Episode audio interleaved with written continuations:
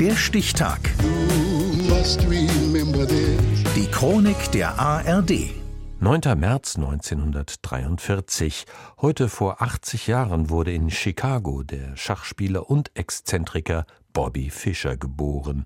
Jens Schellhaas. Erwartet wird das Match des Jahrhunderts, seit Tagen schon. Die Schachweltmeisterschaft in der isländischen Hauptstadt Reykjavik.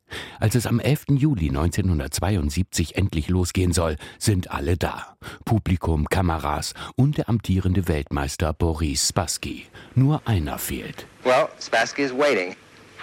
Right, and it, uh, waiting and wondering whether Bobby will show or not show. Herausforderer Bobby Fischer lässt wieder einmal auf sich warten.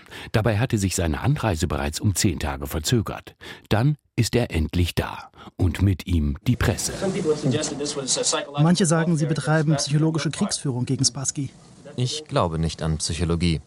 Ich glaube an gute Züge. uh,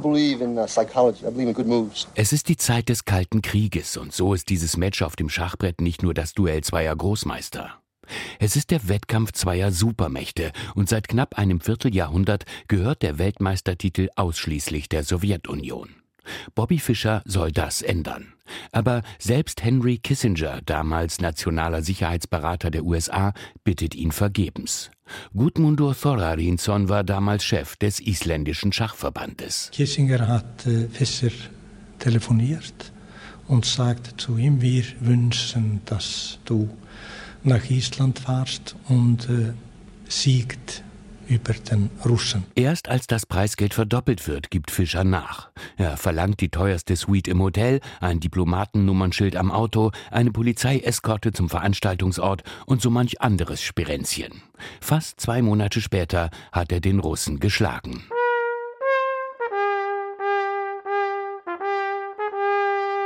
Bobby Fischer wird Volksheld auf Zeit.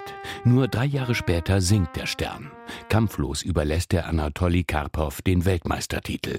Mit 179 Forderungen an die Austragung hatte er zu hoch gepokert. Oder war es Angst? Anatoli Karpov. Fischer had his personal problems, I believe. He was not ready.